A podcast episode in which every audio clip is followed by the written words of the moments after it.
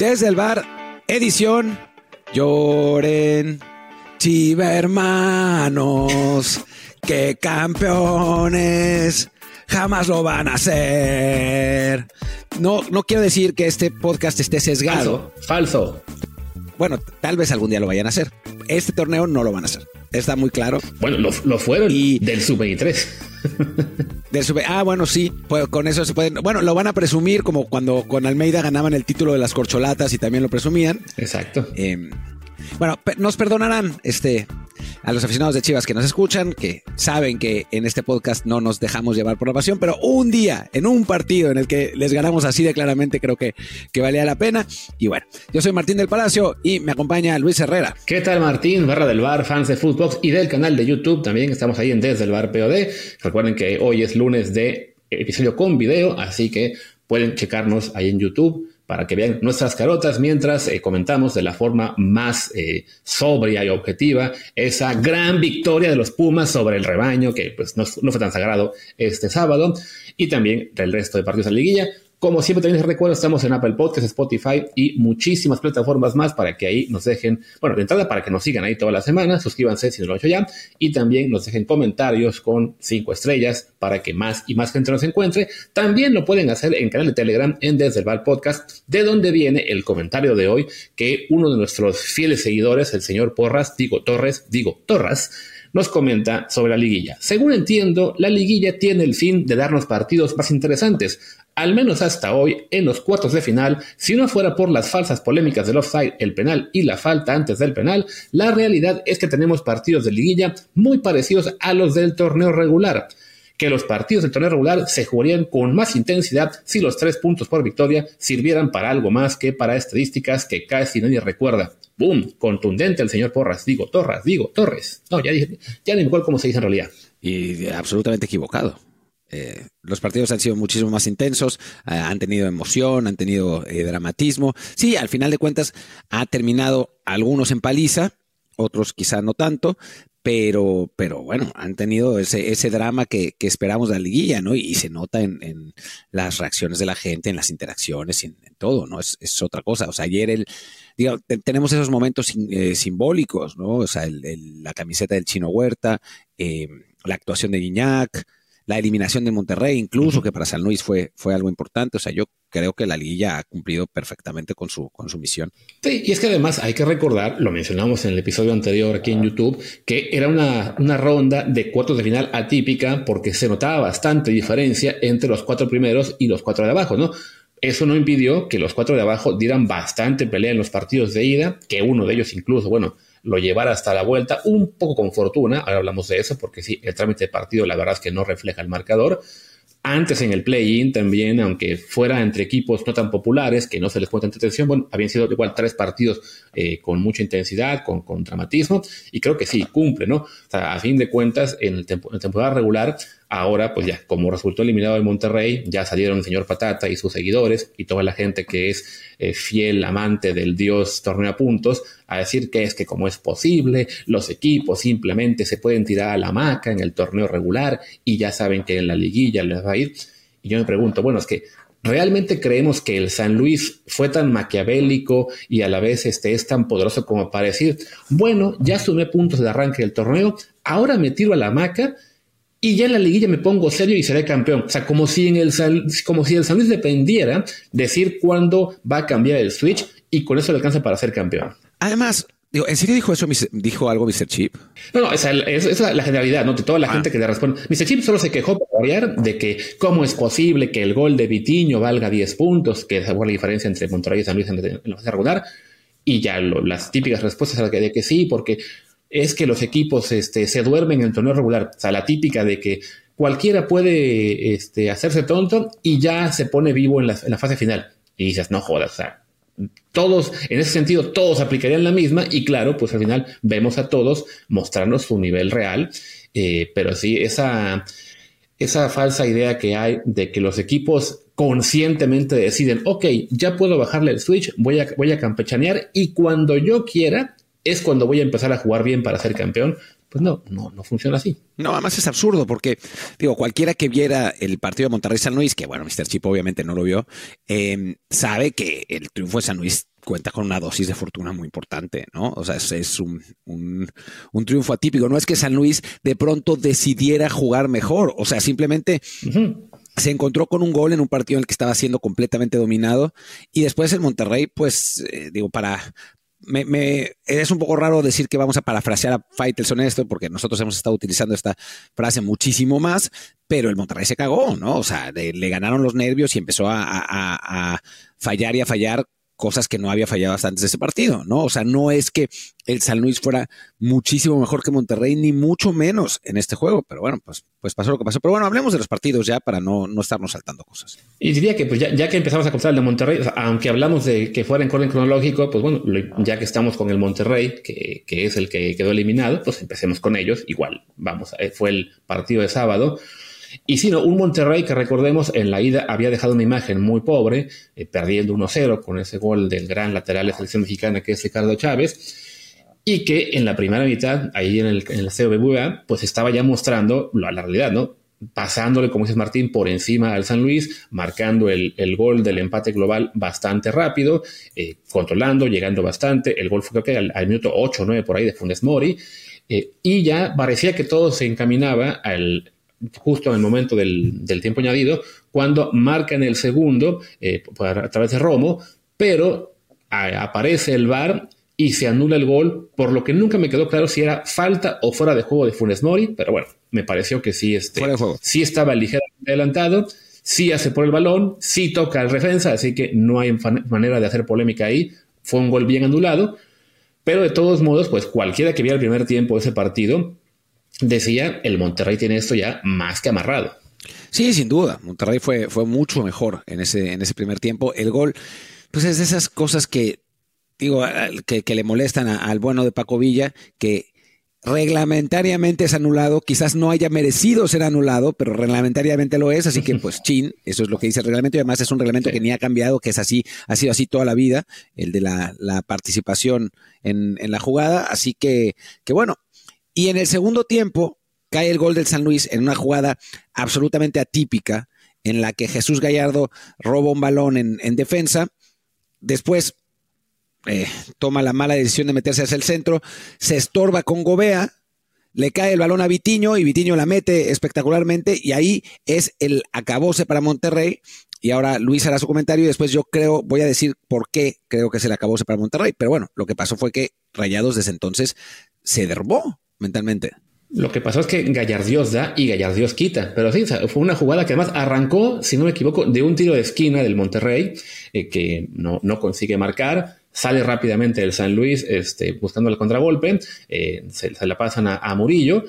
Y realmente la jugada no tenía mucho peligro. Tan es así que Gallardo se la quita muy, muy fácil eh, al regresar a defender pero como dice Martín, ¿no? quizá un poco se confía, no ve que tiene enfrente a, Gobea, se hace el autopase básicamente contra su compañero, con tan mala fortuna que pues, no se dio cuenta de que en el centro estaba esperando Vitiño, que tiene el gran mérito de reaccionar rapidísimo, pegarle muy bien y, marcar el gol, porque hemos visto a muchos delanteros que les cae un balón así y la quieren controlar, se hacen bolas, se ponen nerviosos, quieren regatear la defensa, ¿no? Vitiño, como la vio, le pegó gol y de todos modos, en ese momento, más allá de que eso le devolviera la ventaja al San Luis, pues quedaban todavía 40 minutos de tiempo.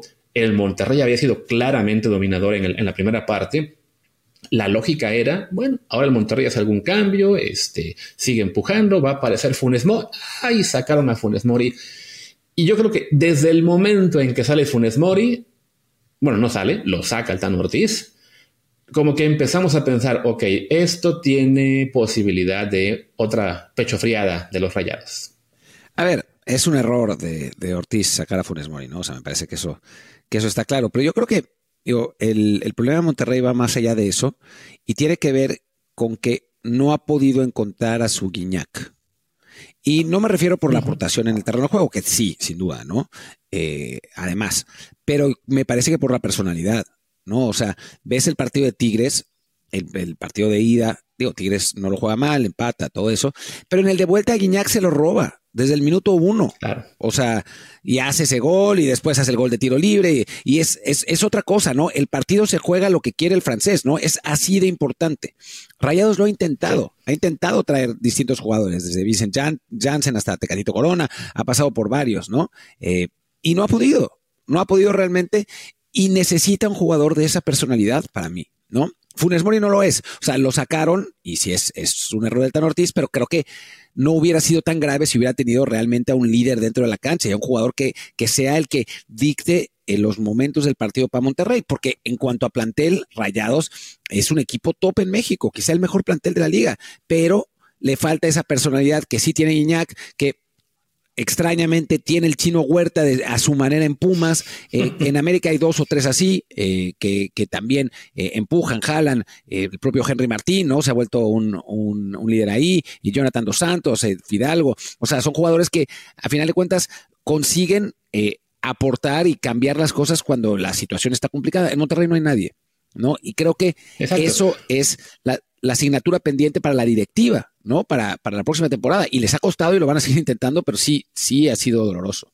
Es cierto, o sea, y habrá quien reaccione a la mención de Chino Huerta o de Henry Martín de en cuanto a que, ah, pero ellos también han tenido momentos de que no reaparecen. Y es cierto, o sea, no, es que sean aún, eh, bueno, sobre todo el caso de Chino Huerta, que es recién eh, explotado, y no son jugadores del peso específico de Guiñac, pero sí tienen su participación importante en, algunos partidos en los cuales es muy notorio que son quienes se ponen, se echan al hombro a, su club, ¿no? O sea, Henry Martín lo había hecho en la ida para el América, este, ahora el Chino Huerta en la vuelta para Pumas, Julio González, el portero también para Pumas en la ida, y con Monterrey, teniendo un plantel en el cual, por calidad, se podría decir que por lo menos hay 6, 7 jugadores de la misma o mayor que Henry Martín o el Chino Huerta, el problema es que ninguno aparece, ninguno toma el liderazgo. Como que todos piensan, ah, ok, estoy bien apapachado, alguno de mis compañeros es el que se va a echar el equipo al hombro y ninguno lo hace, ¿no?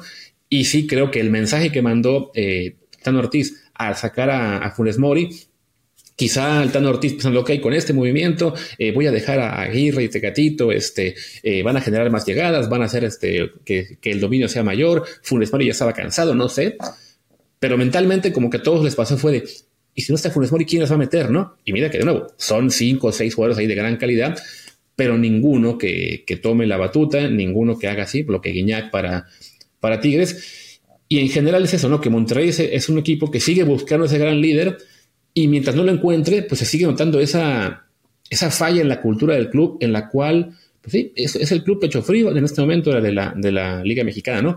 Es lo que por años fue Cruz Azul, que por lo menos Cruz Azul llegaba a finales y ahí las perdía. Eh, pero Monterrey ahora es invierte, invierte, invierte, pero no hay esa personalidad, no hay ese gen ganador, no lo sé. Y mira que es un club que por, tiene, digamos, una historia más reciente, pues eh, importante, ganó muchas veces la CONCACAF también, pero en la liga algo le falta, ¿no? Y mira que pues con, los recursos que tiene, sí sería para que de entrada llevara ya más títulos y para que no los elimine un Atlético San Luis que con todo respeto no tendría por qué estar en semifinales en este torneo. No, la verdad es que no, y creo que América se lo va a hacer pagar, ¿no? Y si ves de media cancha para arriba los jugadores que utiliza Monterrey, Maxi Mesa, que es un jugador de calidad, no es, no es ni mucho menos un líder, Romo, pues lo mismo, es un entrón, eh, jugador de selección mexicana, pero no es alguien que se eche un equipo al hombro, eh, ni mucho menos, quizás lo hacía en Querétaro en algún momento en, en su carrera, pero hace, hace tiempo que no, Gobea, que obviamente no es, Ponchito González, que es un jugador... Eh, pues vivaz y que se mueve bien y eso, pero pues, cero eh, calidad de líder. Berterame, que es un buen delantero, pero pues tampoco. Funes Mori, que quizás es el único y lo sacaron. Y Rodrigo Aguirre, que eh, llegó hace poco y que tampoco es que digas eh, sea uno de esos equipos que marcan diferencia, uno de esos jugadores que, marcan diferencia en México, ¿no?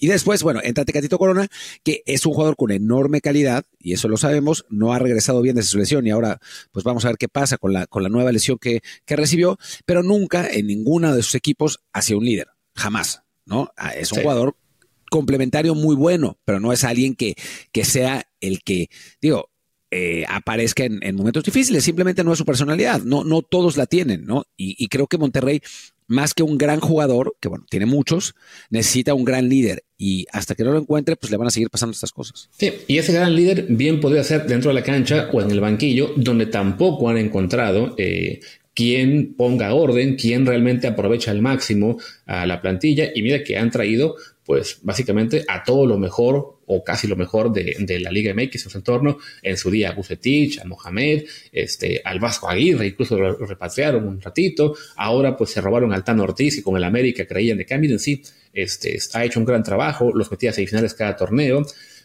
quedó un poco marcado por la semi del, torneo pasado que los hizo Chivas, aunque bueno, en aquella semi recordemos tuvo mucha culpa Fidalgo, aunque también ahí este, le faltó reacción eh, o reaccionar mejor a, Ortiz en la forma en que planteó el partido una vez que se quedó con ese América ante Chivas. Y ahora, pues claro, la polémica ha sido, una de las polémicas al acabar el encuentro, bueno, si el Tan Ortiz eh, se volvió, pues decían ella a cagar o simplemente este, decidió mal, no solamente con el cambio de, de Funes Mori, sino había quien echaba la culpa de que es que se quedó con 10. Ah, sí, por lesión, ¿verdad? Pues, ¿qué se le va a hacer? Ni modo que... hubo gente que en el afán de defender a, a su buen amigo Faitelson con el, comentario de los, de los sesionados, decía, es que sí, un técnico siempre se debe guardar un cambio. A ver, Luis, basta de, basta, basta de choro, basta de choro. Cuenta, basta de choro, basta. Cuenta tu problema con Faitelson. Habla de lo que sucedió en Twitter. Me da mucha risa. ¿eh? En la discusión entre Luis Herrera y David Faitelson. Ah, no, pues Faitelson se defendió diciendo que este, pero es que acaso no es cierto que el Monterrey se, se le, falló y que el Tan Ortiz se le puede criticar y que les faltan líderes. Y en todo estamos de acuerdo. Lo que pasó es que a Faitelson se le fueron para abrir las cabras en cuando estaba en su programa de Televisa en línea de cuatro y se empezó a ir al plano personal. Primero contra el Tano Ortiz, hablando de que se cagó y todo eso. Se le van las cabras con el tema del lesionado y entonces, claro, como se le van encima a todos los compañeros de la mesa, pues también se va encima del pobre Rafa Puente Jr., claro, pues como no es santo de elevación de nadie, pues ahí agarraron los fans de Faitelson para decir, ah, sí, sí, le ganó a Rafa Puente Jr., pues la verdad es que Rafa Puente le puso una arrastrada también. Y digo, una de las pocas defensas que había, y también para atacar al Tano Ortiz, fue el tema ese de que es que, ¿por qué no se guardó un cambio? A mí una vez mi maestro Hugo Sánchez me decía que siempre había que guardar un cambio por había lesionados. A ver, el Tano Ortiz usó la última ventana de cambios al 85. Tecatito se lastima al 87. Si, si, no hubiera sido por la lesión Tecatito, seguramente hoy la crítica al Tano Ortiz habría sido ¿por qué se esperó hasta el 85 para hacer el último cambio? Sí, no, a ver, lo, de Faitelson fue, fue divertido, además fue divertido que te pelearas con él en Twitter, eh, pero, pero realmente sí, se, pues eso, se le fueron las cabras y, la pelea con, con, con Rafa Puente, que después sí se metió, primero, o sea, David se metió muy fuerte en el plano personal eh, con, con, Puente, acusándolo a él de meterse en el plano personal cuando no, no, era cierto. Y después Rafa Puente sí se metió en el plano personal con Faitelson, ¿no? O sea, ya ahí sí, sí, sí, le entró durísimo y pues sí, sí, sí, fue una, una, pues sí, no, no, digamos que Luis, Luis lo definió bien. En fin, eh, creo que ya, ya le, le dedicamos mucho tiempo al, partido de Monterrey que bueno, es a final de cuentas la única sorpresa y, y también, bueno, se, se, justifica, pero pues obviamente la gente, tenemos más aficionados de la América y quieren saber qué pasó en el partido de América contra San Luis, porque seguramente viven debajo de una roca, perdón, América contra León, porque seguramente viven debajo de una roca y no saben que las Águiles ganaron 2-0 aunque con cierto sufrimiento, la verdad, en el primer tiempo. ¿eh? En, un momento parecía que León se le, se le estaba poniendo respondón, sobre todo con Federico Viñas fallando ocasiones eh, al por mayor. Y a final de cuentas, pues bueno, sí apareció el, la, mayor calidad de, plantel de la América y terminan definiéndolo, pero no fue esa actuación arrolladora y dominante que quizás sus aficionados esperaban. Sí, cierto que sí, el primer tiempo, bueno, que acaba 0-0 con alguna oportunidad para León, eso sí, hay que señalar que este, ninguna fue a puerta, o sea, no, no, hubo ni siquiera alguna intervención de Malagón, este, Salvadora, Milagrosa, que digas tú, uy, sí, Malagón merece ir a la selección como titular. No, no lo merece, pero bueno, me estoy dejando del tema. Eh, pero sí, tarda mucho el América en poder eh, tomar control absoluto del partido. También recordemos, lo dijimos, el León de los equipos de abajo era quizá de los más fuertes, pero que tuvo un torneo un poco irregular y eso le, les acabó en el octavo lugar. Pero bueno, estaba ahí para, pelear, ya lo había hecho en la ida, había tomado incluso la ventaja un par de veces, pero al, final, pues sí, se acaba imponiendo la mayor calidad de la América, eh, aparece el, penal, que si no me equivoco, había un reclamo primero, un reclamo doble, ¿no? Primero que si era o no penal, que lo era, y después, aunque bien es antes, si había una falta previa de Cendejas, no recuerdo sobre quién, que me parece tampoco la había. O sea, me parece que está bien señalado el penal, que más allá de controversias, y porque es el América, que siempre habrá gente que quiera ahí buscarle tres pies al gato, es una jugada bien señalada y que simplemente le acaba poniendo rumbo a un partido que de todos modos el América poco a poco ya estaba tomando control y difícilmente el León iba a, encontrar el modo de, de, darle, bueno, de conseguir ese gol para ganar el global. Luis, ¿quién te paga a ti? ¿Footbox o Televisa? Maldito comprado. Claramente no era penal y claramente había falta, falta monumental de cendejas eh, en, esa jugada. Y pues yo, yo tengo claro que, que Televisa eh, hizo llamadas misteriosas porque el partido se le estaba complicando a Les Águiles y, no, ya, hablando en serio, sí, o sea, en realidad no es que estuviera nunca en peligro, simplemente que no fue esa actuación quizá dominante que, se esperaba de América desde el principio, ¿no? Eh, sí. Sobre todo en la primera mitad, ya a partir del gol, creo que América sí controla absolutamente el partido y gana con justicia 2 a 0. Eh, no, no hubo muchísima historia en, este partido, por lo menos anotó Quiñones, digo de penal, pero pues, por lo menos y que ya venía con, varias fallas. y creo que América. No, que también hizo Quiñones el, gesto para que se enfaden los, eh, los amigos de la vela perpetua. Ah, sí. Ay, es que sí, no puede dar esta imagen a los niños. Pues, no le. Así que, señores papás, pues ustedes eduquen a los niños de modo que no sigan el ejemplo de Quiñones. Pero bueno, más allá de eso, sí, este, no, no fue muy afortunado como reaccionó el buen Julián. Yo creo que tenía un, un dolor y quiso, pues, simplemente eh, aliviarse el, la, la, eso, no sé. Eh, no, hablando, hablando en serio, a mí siempre me ha hecho mucha gracia la gente que dice, oh, pero es que los futbolistas deberían ser un ejemplo para los niños. Los niños ven eso en sus casas y aprenden de los futbolistas. A ver, los niños pueden aprender de los futbolistas lo que pasa en el campo. O sea, si ven que un jugador celebra como cristiano, van a celebrar como cristiano. Si ven que un jugador se agarra las partes nobles, capaz y se agarran las partes nobles. Pero eso no va a influir en su educación general. Su educación general tiene más bien que ver con lo que les enseñan en su casa a sus papás, que son los mismos que luego están mentando la madre en Twitter eh, a, todo el mundo a diestra y siniestra y, haciendo comentarios eh, racistas o xenófobos o cosas así, eh, o con sus amigos que bueno, pues también puede ser que, tengan los mismos entornos que con los jugadores de fútbol. Y no digo que todos los papás sean así, ¿no? Pero lo que me refiero es que muchas veces tenemos ese, doble ese doble discurso aunque pueden acabar siendo Gonzalo, que ya es el caso extremo. Y los, ahí lo están viendo sus hijos. No, pero lo que voy es, o sea, tenemos ese doble discurso moralino de, oh, pero es que los jugadores, ¿cómo puede ser que se ponga a celebrar así un gol? Y después, un segundo después, el tuit diciendo, chinga tu madre, pinche Willow, ¿no? O sea, como que vivimos así en, en, en esa extraña histeria en la que lo nuestro no importa tanto, pero lo de los demás sí, sobre todo, y, es, y ahí está el punto, si son los jugadores del rival.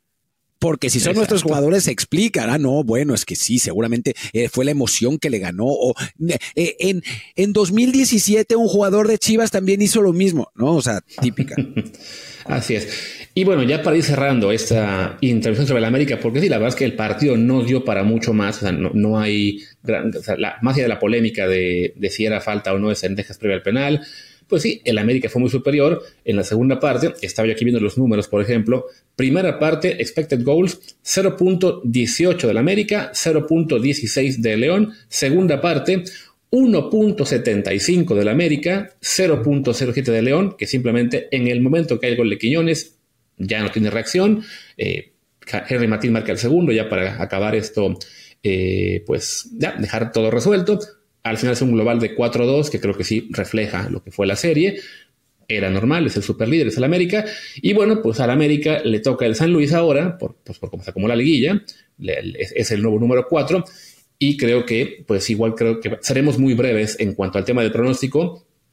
No sé tú, Martín, habrá quienes nos regañen, habrán quienes nos quieran grabar este clip para si después este, nos equivocamos. Pero yo, siendo fan de los Pumas, debo admitir, Martín, que no hay manera, no hay forma, nada ni nadie, ni Dios mismo va a impedir que el América le gane al San Luis en semifinales. Pues Dios mismo no, porque eh, tiene una melena y juega en Pumas, así que va a tener que, si lo quiere evitar, va a tener que ser en la final. Pero, digo, Luis lo hace por cábala yo lo hago porque realmente lo pienso, o sea, creo que América va a ganar los dos partidos. O sea, sí me parece que hay una enorme diferencia entre ambos equipos. Eh, me parece que América ya se quitó el, pues el, temor, digamos, del primer partido de liguilla, ya están más, más, más metidos, ya pasaron la primera serie sin sobresaltos, yo creo que ganan los dos el América. Y si no, estaré muy contento si pasa el San Luis. Y me reclámenme lo que quieran, no hay problema, ¿no? O sea, por favor, pero lo veo muy complicado. Bueno, la última vez que San Luis tuvo una final, estábamos todos mentando madres porque fue la peor final de la historia. Era otro San Luis, hasta tenía un color diferente, pero sí, la verdad es que, pues por lo que ha sido esta liguilla, bueno, todo el torneo en general, el San Luis no tiene nada que hacer eh, ante el América y francamente, pues sí, no sería muy muy bonito verles en la final porque pues por calidad de plantel no, no parecen ser un, un, continente real al título, aunque ya llegar a semis es muy destacado. Y hay que reconocer que en otros torneos hay equipos que teniendo planteles ya sea tan modestos o un desempeño tan modesto como el de San Luis, pues igual llegaron a semis y nadie se quejó. Con San Luis se menciona más porque eso es un equipo pequeño, mm, de, de arrastre únicamente regional, local incluso, ni siquiera una región más grande. Entonces, pues sí, brinca un poco más verle ahí. Pero, eh, pero bueno, tiene su mérito, también que reconocérselos. Y curiosamente, también hay que decir, les toca primero eliminar al equipo que les quitó a su mejor delantero en los últimos años, a Berterame, quizá de los pocos jugadores top que ha tenido San Luis, y ahora van contra el equipo que quitó al técnico. Sí, y sería una, una justicia poética que también lo eliminaran. Eh, dice Luis que, que reclamaría si el San Luis llega a la final, yo no que llegue a la final, sobre todo si va contra Pumas. Si va contra Tigres ya no me interesa tanto, eh, pero si, si llegara a jugar contra Pumas, que pase el San Luis, por supuesto. Y no es que le tengamos miedo a la América, pero en este podcast decimos las cosas como son.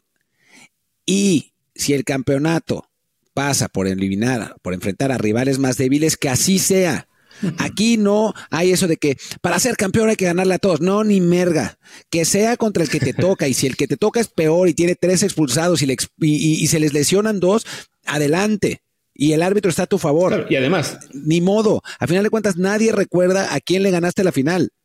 se, la ganas a un equipo más pequeño. Y recordemos, tanto para Pumas como para Tigres, pues conviene que gane San Luis, porque la final entonces sería el partido de vuelta en casa del el equipo felino, universitario, cualquiera que sea, ¿no? Pero bueno, diría que aquí le marcamos la pausa a nuestro productor para que la metan en el episodio de audio y también el, ah, bueno, no sé si en video, ahí para un, un corte de YouTube y después de esa pausa de tres segundos hablamos de los juegos del domingo. Y regresamos con el único juego del domingo, eh, que es el Pumas 3, Chivas 0. No hubo otro partido el domingo. Eh, fue, fue, digo, creo que hubo ahí un partido regional en el que otro equipo, en que la filial del norte de Pumas también ganó por el mismo marcador, pero vamos a hablar de el, triunfo de eh, el Chino Team, que le ganó 3 a 0 a, Chivas, que además definió el partido desde el minuto 20, o sea, ahí se acabó el, el, partido. Yo lamentablemente, sí debo decir que vi el primer tiempo, vi el 2-0 eh, en vivo, no quise tuitear porque no quería atraer la maldición. Eh, me fui a dormir un poco, digo, después de haber visto a Chivas en el primer tiempo, me fui a dormir tranquilo, pero siempre te queda el gusanito en la cabeza de que por ahí te, remonta, ¿no? Además, siendo Pumas que, que suele tener ese tipo de cosas. Pero no, la realidad es que, salvo un par de, de internadas ahí de Alexis Vega que entró bien, eh, dentro de todo, Chivas, la verdad es que, y a mí no me encanta esta, esta frase, pero creo que en este caso aplica se murió de nada, ¿no? O sea, yo hubiera esperado un Chivas muchísimo más agresivo. O sea, quizás el momento en el que les cae el gol, que es en, una contra del gol de Toro Fernández, que termina con el, con el 3-0 y ahí sí se derrumba todo, es, es eh, pues es un momento desafortunado porque Chivas andaba mejor, pero tampoco es que estuvieran generando miles de ocasiones como en el primer partido, ¿no? Sí, no, fue así que luz y sombra en lo que fue Chivas en esta liguilla, sobre todo, bueno, lo que fue Chivas en el primer tiempo del partido de ida, en el que sí podemos reconocer fue muy, muy superior a Pumas y se merecía una ventaja mayor. Ahí aparece, pues sí, la, la gran este, figura de Julio González, que fuera de broma, sí creo que se merece ir a la selección otra vez y en función de quién llegue a la final, pues ya sería si lo veremos a él o no como titular en el partido ante Colombia. Pero, pues habíamos comentado que a Pumas le suele costar ir a Guadalajara, a Chivas le está costando ir a Ceú. No esperábamos que fuera un dominio tan claro de, Pumas, que sí se puede dar un poco por las circunstancias de que, bueno, cae el gol muy rápido en un centro, creo que fue de Ergas, que iba a buscar Huerta y es, tal la figura de Huerta que espanta a todos, incluso a ese gran defensa eh, firme de carácter eh, impenetrable, como es el pollo briseño, que pues acaba haciendo el autogol. Y además cae muy rápido el segundo, que fue este, a través del penal, también del chino Huerta. Entonces, en 18 minutos ya le había dado vuelta Pumas al marcador, ya tenía además la ventaja extra del desempate en caso de global por la mejor posición en la tabla. Qué, qué, bien le hizo a Pumas haber ganado ese partido en la jornada 17 para tener la ventaja este, de la vuelta, porque quién sabe qué hubiera pasado si se jugaba al revés con, con la vuelta en el, en el Akron. Pero sí, tener ese 0 antes del 20, pues acabó matando a Chivas, que como dice Martín, se muere de nada. O sea, estoy viendo las estadísticas y son brutales. O sea, literalmente el Guadalajara, que tanto llegó en, el juego de ida, que tantas veces obligó a Julio González a ser la figura, no tuvo en todo el partido de ayer un solo remate que fuera a puerta. Hubo cuatro en total de Chivas, todos fuera, y claro, lo vemos eso en los expected goals, que acaban siendo, también te muestra que lo de Pumas hubo un poco de fortuna, porque acaba una, un número de 1.15 para Pumas contra 0.13 para Chivas. O sea, nunca hubo ni siquiera un atisbo de reacción del Guadalajara. Es que lo del expected goals también es un poco engañoso, porque el primer gol, que para mí es del chino Huerta, aunque le, aunque al final que termina enviando claramente el, balón a, la red sea el pollo briseño. O sea, si el chino Huerta toca primero el balón, que me parece que lo toca, aunque no es fácil saberlo, es, se tendría que marcar al chino Huerta, ¿no? Porque en teoría el balón va a puerta y el, y el pollo lo desvía. Pero bueno, como oficialmente, o por lo menos para estas páginas, quien el anotador del gol es el pollo briseño, entonces no cuenta para los expected goals. Sí. Es un autogol. Entonces, pues por eso pierdes también una, eh, una proporción de, de, eso. Y el otro es un penal. ¿No? Entonces, sí creo que, Pumas además, eh, ya con el 2-0 se dedica más a manejar el partido. Tampoco es que haya llegado muchísimo Pumas ¿eh? en, el partido. Cuando tienes dos goles de ventaja desde el minuto 20, tampoco tienes que preocuparte ni, ni, ponerte a atacar sin, sin control, ¿no? Porque eso, tienes dominado el partido. Además, contra un rival que, si somos absolutamente sinceros, no es que Pumas en general por plantel sea muy superior a Chivas. Son dos planteles más o menos del mismo nivel, en los que creo que Pumas tiene una ventaja importante en cuanto a los centrales, al 9 y a un jugador que está en un enorme momento como el chino Huerta, ¿no? O sea, está en, el momento que estaba Alexis Vega hace unos tres años, ¿no? Que, estaba imparable con toda la confianza, etcétera, ¿no? El resto de los, del plantel, pues me parece que es parecido, ¿no? Entonces, si vas ganando 2-0, si sabes que te tienen que, meter dos además porque pasas con el empate, no vale la pena arriesgar. ¿No? O sea, controla ese partido. Además, un técnico canchericísimo como Mohamed claro. se la sabe de, al derecho y al revés eh, en, eso, ¿no? Entonces, tampoco es que Pumas necesitara volverse loco. Y bueno, maneja los tiempos y, termina ganando el partido con, con absoluta justicia, quizá con mayor claridad de lo que pues el trámite del partido indicaba, pero también las circunstancias lo que genera esto, ¿no? Sí, bueno, comentabas que Pumas tiene ligera ventaja, bueno, clara ventaja en los centrales, en el delantero, en el portero. Pues a lo mejor sí el plantel de Pumas, aunque no nos parezca, la verdad es que sí está mejor armado que el de Guadalajara. O sea, no, en, a lo mejor en el promedio, así lo, revisamos otro día en el tema de fútbol manager, ¿no? De la, base de datos, sí sean planteles más o menos similares en cuanto a, en cuanto a calidad promedio, pero sí, las piezas clave Pumas las tiene, afortunadamente. Eh, la aparición de Huerta creo que ha sido, pues sí, lo que le ha dado a, Pumas este, salto de calidad. También, bueno, la de Julio González, que recordemos, hace un año no le teníamos la misma fe que ahora, incluso hasta se le acabó trayendo un portero uh, extranjero para que tomara su lugar cuando no había logrado rendir eh, en el primer torneo que fue titular después de que fue Talavera, ya por fin se estableció, está siguiendo la máxima de los porteros de Pumas de tener primero torneos pobres, que se les, que se un reemplazo y ya después saltan eh, a los 30 años, pasó con Sergio Bernal, pasó con el Picolín, creímos que pasaba con el Pollo Saldívar, ahí sí nos falló, pero bueno, eh, Julio González ya en este momento sí está convertido en uno de los, ¿qué será? Tres, cuatro mejores porteros de la liga en este momento, y sí acaba haciendo esto, pues, una diferencia, primero en la ida, permitiendo que en el punto más débil de, de, Pumas no, no apareciera una desventaja tremenda que fuera insalvable.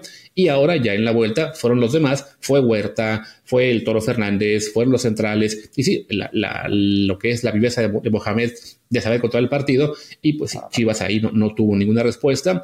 Eh, estaba, yo pensaba ayer, me, me, contuve, ya no le puse ahí un tuit a los fans del Guadalajara de, bueno, no, no, se sientan mal. Les quedará el consuelo de que al menos Alan Mozo le ganó el duelo a Chino Huerta en la ida, pero pues además Alan Mozo fue, al menos según los números, el peor del partido en la vuelta.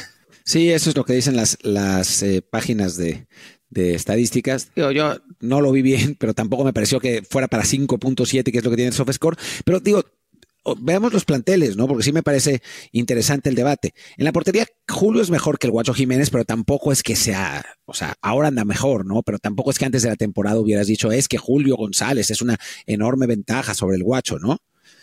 Después, los laterales son Adrián Aldrete, que tiene 8, eso, ¿no? Que, Julio dio un salto de calidad muy importante. Sí, pero bueno, no es, no es como, de, como que de principio sea, no sé, eh, es que tampoco es que haya grandísimos porteros en este momento en la Liga Mexicana, pero bueno, Nahuel Guzmán, ¿no? Claro. Que digas, bueno, es que es. es, Después, en los laterales, Adrián Aldrete, que tiene 80 años, que siempre ha sido razonablemente bueno.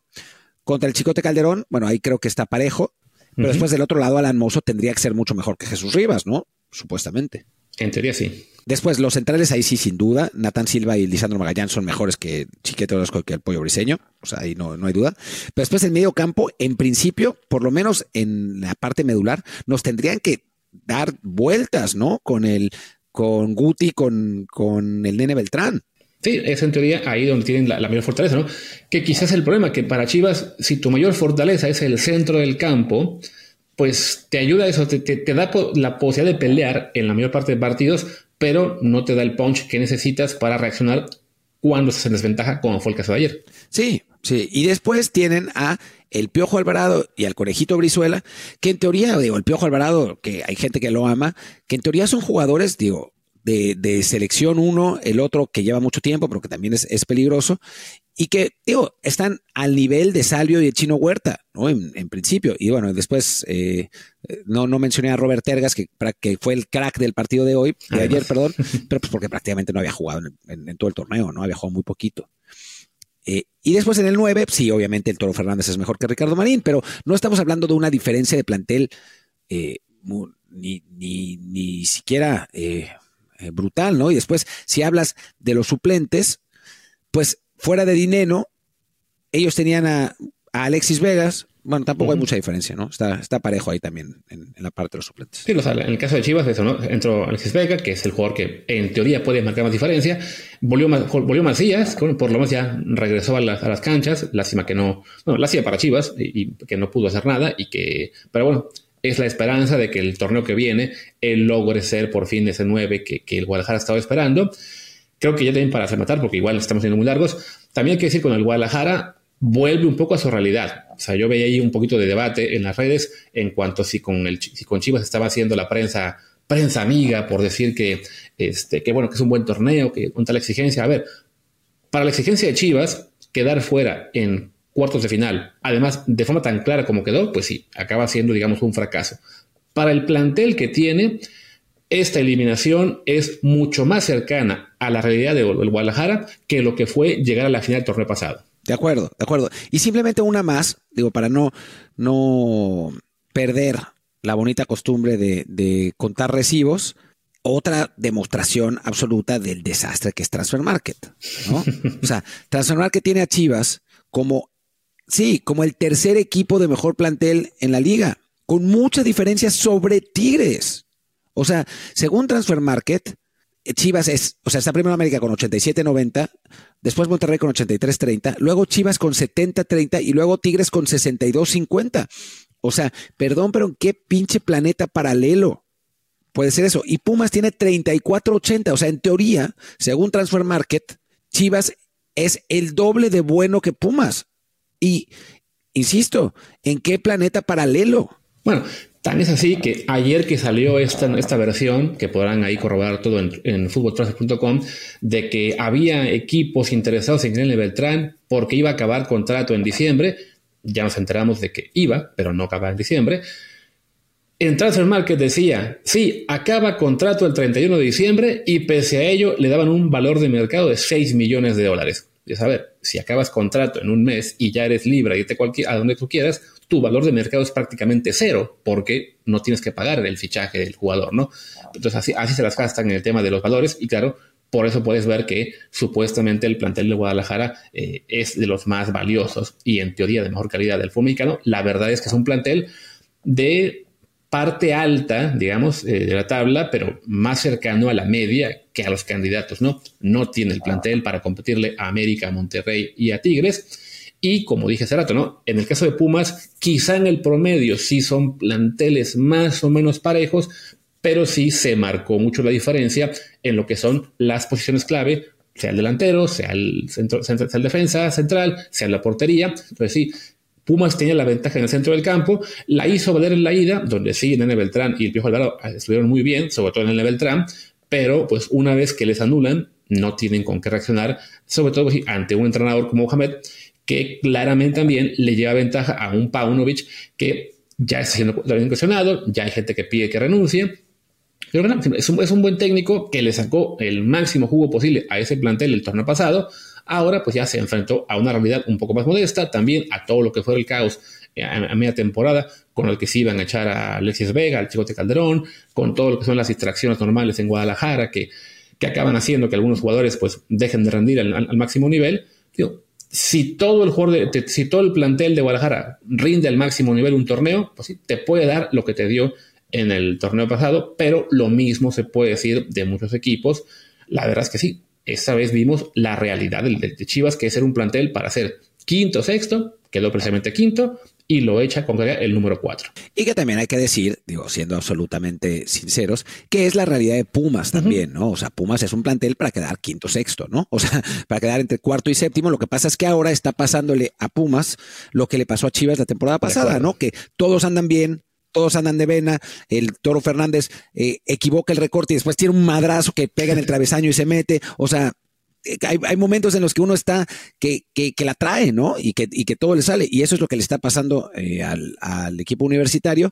Pero también hay que ser realistas y no, hay que aprovechar la bonanza actual y, tratar de ser campeones, pero no es que sea sostenible para Pumas estar peleándole todas las temporadas a Tigres, Monterrey y América, que tienen planteles muchísimo más caros y muchísimas más posibilidades, ¿no? Esa, esa, es la realidad y no, por más aficionados de Pumas que seamos, pues no hay que, no hay que ocultarla, ¿no? Tan como eso, ¿no? De que Pumas, pase lo que pase en el resto de la liguilla, se quede ante Tigres o le gane la final a América o a San Luis, el torneo que viene podemos, digamos, predecir, no le va a ir tan bien, salvo que logre incorporar a dos, tres jugadores más que también lleguen en puestos claves y rindan inmediato. La realidad es que sería mucho más factible que en el clausura Pumas de un paso atrás, ¿no? Pero bueno, creo que ya es suficiente con el Guadalajara. Bueno, si acaso, en Chivas, y nos me faltó preguntarte eso para Monterrey, ¿es hora de que se vaya Paunovic o el Tano Ortiz o los dejarías? Yo dejaría los dos seis meses más. De acuerdo.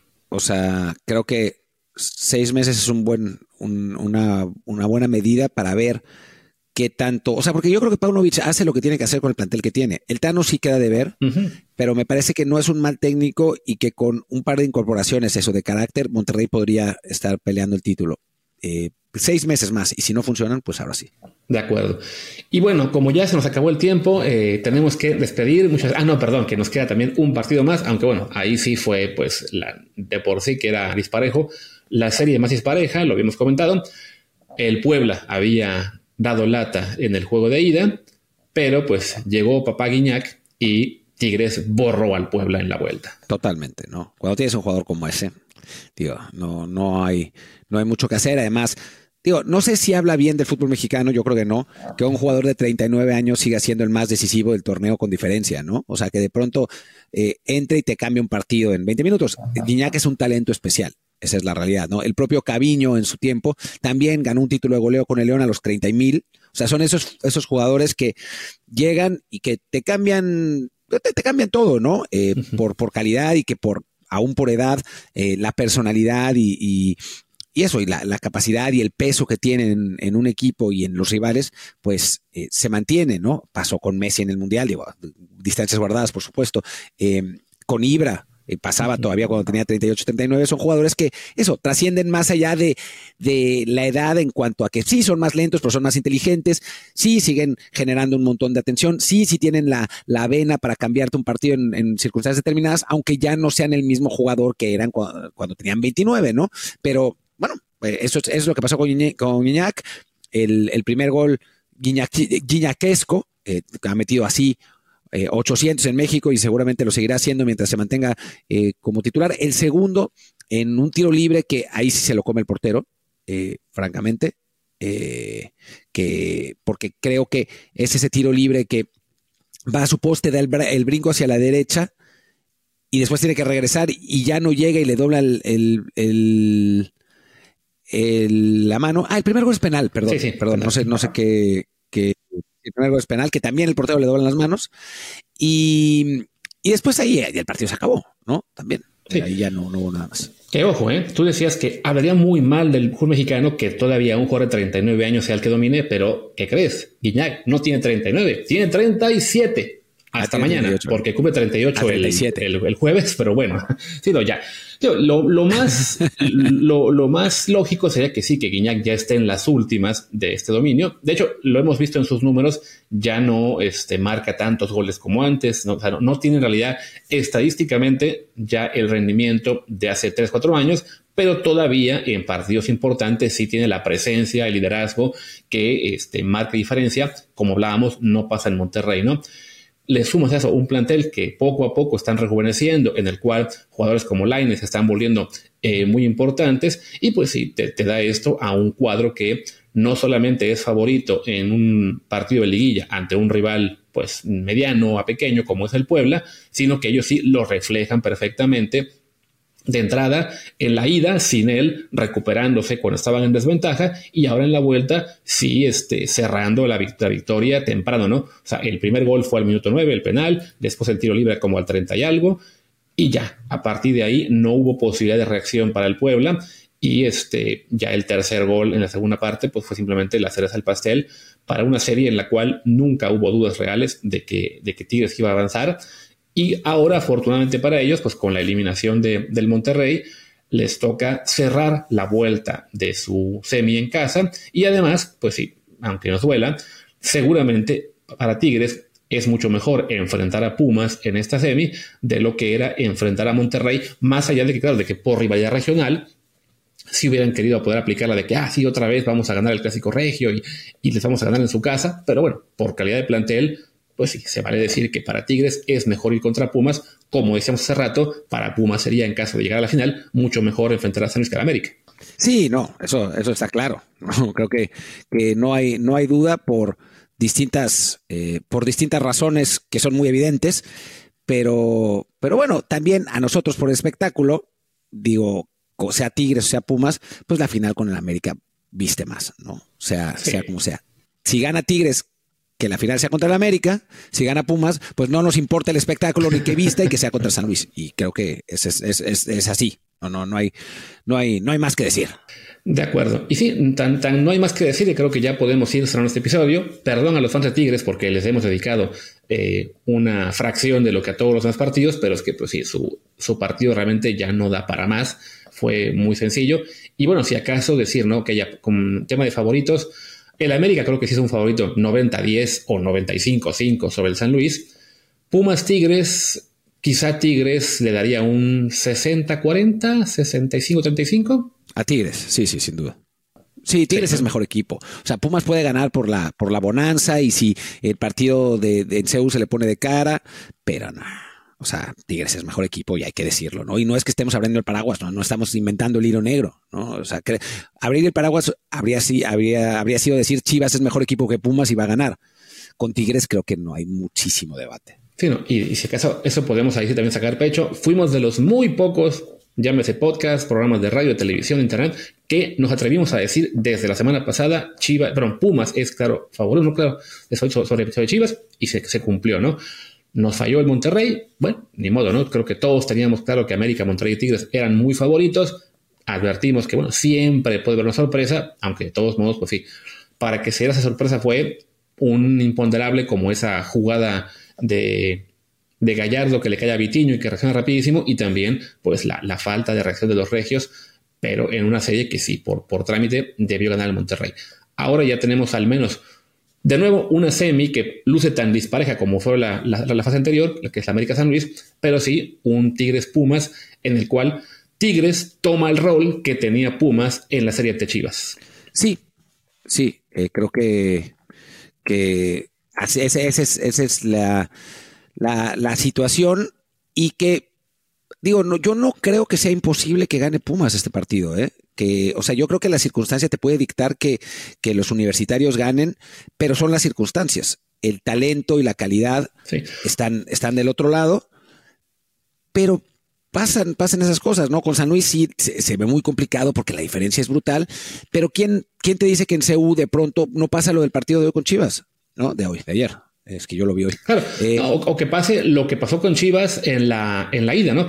Que Chivas fue muy claro dominador, pero que apareció nuestro portero y nos salvó muchas veces. Bueno, si Pumas puede mantener ese dominio, puede lograr ese dominio en casa, en CU, eh, lo que será el partido, supongo el jueves, este, y si reflejando el marcador, pues sí, llegar con una ventaja a la vuelta más holgada que te permita controlar el partido. O sea, para Pumas hay un camino más claro a llegar a la semi de lo que es para San Luis, pero a la final. Pero sí, eso no depende mucho de que en la ida Pumas consiga controlar, que aproveche sus oportunidades, que Nahuel no salga en plan Dios, que a veces lo hace. Este, y, bueno, a ver qué pasa, ¿no? De todos es Tigres el favorito, aunque sí, mucho menos de lo que es América sobre San Luis. Sí, de acuerdo, totalmente de acuerdo. Y creo que ya podemos cerrar, ya estamos casi en, la hora. Así que bueno, cerremos, ya mañana regresamos. Pues muy bien, yo soy Martín del Palacio. Mi ah, que tío, tenemos mucho ah. delay, así que lo hacemos. No, pero bueno, decimos, ¿no? mañana regresamos únicamente en, audio, en Apple Podcasts, Spotify y más plataformas, seguramente para hablar de mexicanos en Europa, salvo que surja alguna noticia bomba en estos momentos, que lo dudo mucho. Pero bueno, yo soy Luis Herrera, mi Twitter es arroba LuisRHA. Yo soy Martín del Palacio, mi Twitter es arroba Martín DELP, el del podcast es desde el bar pod, desde el bar POD, y el Telegram es desde el bar podcast. Muchas gracias y nos vemos mañana seguramente con Mexicanos en Europa. Chao.